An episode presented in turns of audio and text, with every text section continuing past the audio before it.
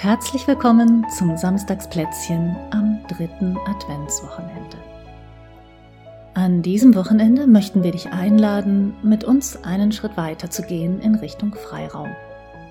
Wie du ja inzwischen weißt, ist Freiraum vor allem auch eine körperliche Erfahrung mit Qualitäten wie zum Beispiel mehr Weite, Ruhe, Entspannung, Leichtigkeit, freierem Atem.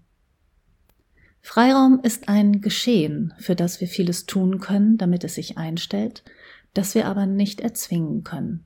Es gibt einfach Situationen im Leben, in denen es nicht möglich ist, Freiraum herzustellen. Freiraum ist immer auch ein Ausdruck von Sicherheit.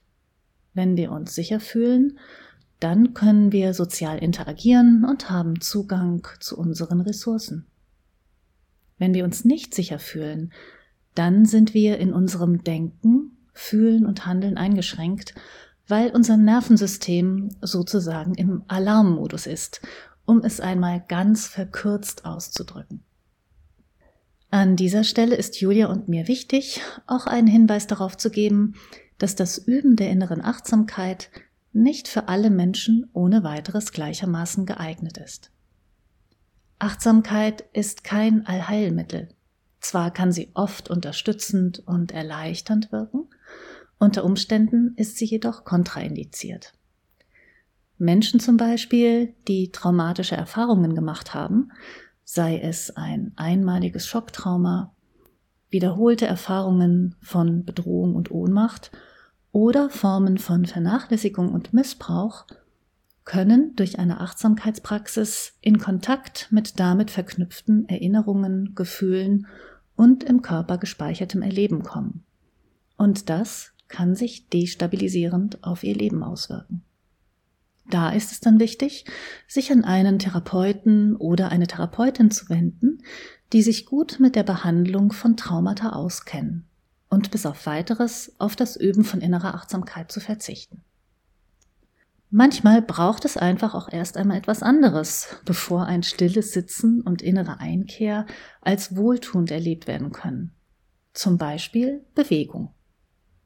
Wenn du also merkst, dass dir häufig Müdigkeit, Trägheit oder Unruhe begegnen, wenn du deine Aufmerksamkeit in deinen Körper gibst, dann wäre unsere Anregung, dass du zum Beispiel einen zügigen Spaziergang an der frischen Luft machst, deine Lieblingstanzmusik anmachst und für zwei, drei Lieder durch dein Wohnzimmer rockst, oder dich für fünf bis 15 Minuten irgendwie anderweitig körperlich betätigst. Das kann ein einfaches Schütteln sein, ein ausgiebiges Räkeln, Dehnen und Gähnen, eine Runde Boxen, ein Durchbewegen der Gelenke von Kopf bis Fuß oder ein paar Mal Treppen steigen. Jedenfalls etwas, was deinen Kreislauf in Schwung bringt, dir Spaß macht und dich deinen Körper gut spüren lässt. Es lohnt sich also herauszufinden, welche Form von Bewegung für dich am besten ist, um sie ganz einfach zwischendurch zu tun. Du wirst feststellen, dass es mit der inneren Achtsamkeit mit dem zur Ruhe kommen leichter geht, wenn dein Körper sein gutes Maß an Bewegung bekommen hat. Wir haben dir in den letzten zwei Wochen die vorbereitenden Schritte für die Übung gezeigt, die du morgen mit Julia ausführlich machen kannst.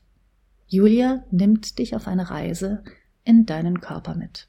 Eine Reise, auf der du vielleicht nicht gleich beim ersten Mal, bestimmt aber mit der Zeit und mit etwas Übung in dir selbst, in deinem Körper Qualitäten finden kannst, die wohltuend sind.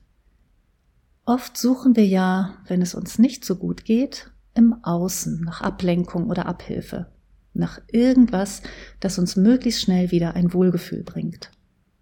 Mit Hilfe von Focusing können wir die Erfahrung machen, dass das, was hilfreich ist, wohltuend und haltgebend bereits in uns vorhanden ist und dass wir uns mit etwas Übung tief in unserem Körper, in unserem Sein verankern und darin Stabilität und Sicherheit finden können.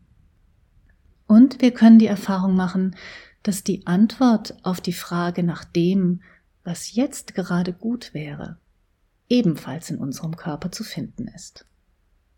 Und so mag ich dich jetzt schon einmal einladen, dir eine kleine Zeit zu nehmen, ein paar Minuten nur, um innezuhalten und Platz zu nehmen, falls du das noch nicht getan hast.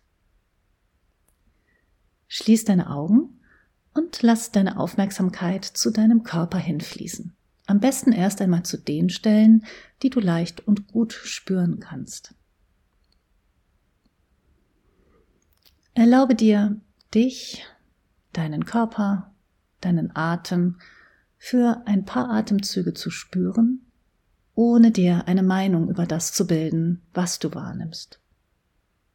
Begegne dir selbst wieder freundlich, interessiert, annehmend und offen.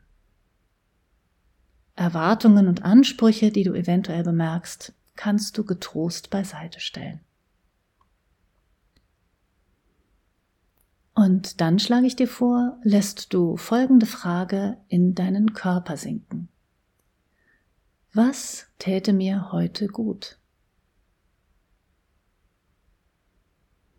Was täte mir heute gut? Lass die Frage in dir wirken und beobachte, was geschieht.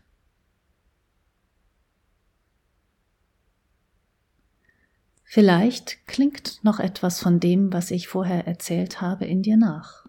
Vielleicht spürst du in dir einen Wunsch, eine kleine Sehnsucht, einen Impuls. Was auch immer auftaucht als inneres Bild, als körperlich spürbares etwas, als Wort, als Gedanke, bleib dabei und lass es in dir wirken. Was täte mir heute gut? Oft lohnt es sich auch, sich nicht gleich mit dem ersten Schnellen, was auftaucht, zufrieden zu geben. Diese Antworten kommen oft aus dem Verstand und sind nicht verbunden mit der körperlich gespürten Wahrheit. Wenn sich da in dir schon etwas gezeigt hat, lade ich dich ein, weiterhin offen und neugierig zu bleiben und dich ruhig mal nach innen zu fragen, hm, was ist da noch? Ist es das schon oder ist da noch etwas anderes?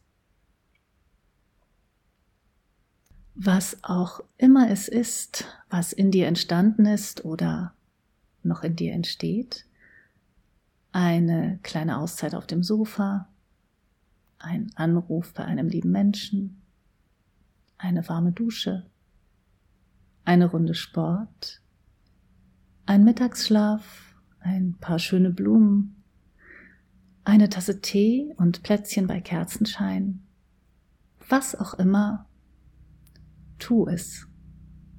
Gönn es dir. Ich wünsche dir mit dir selbst einen schönen Tag.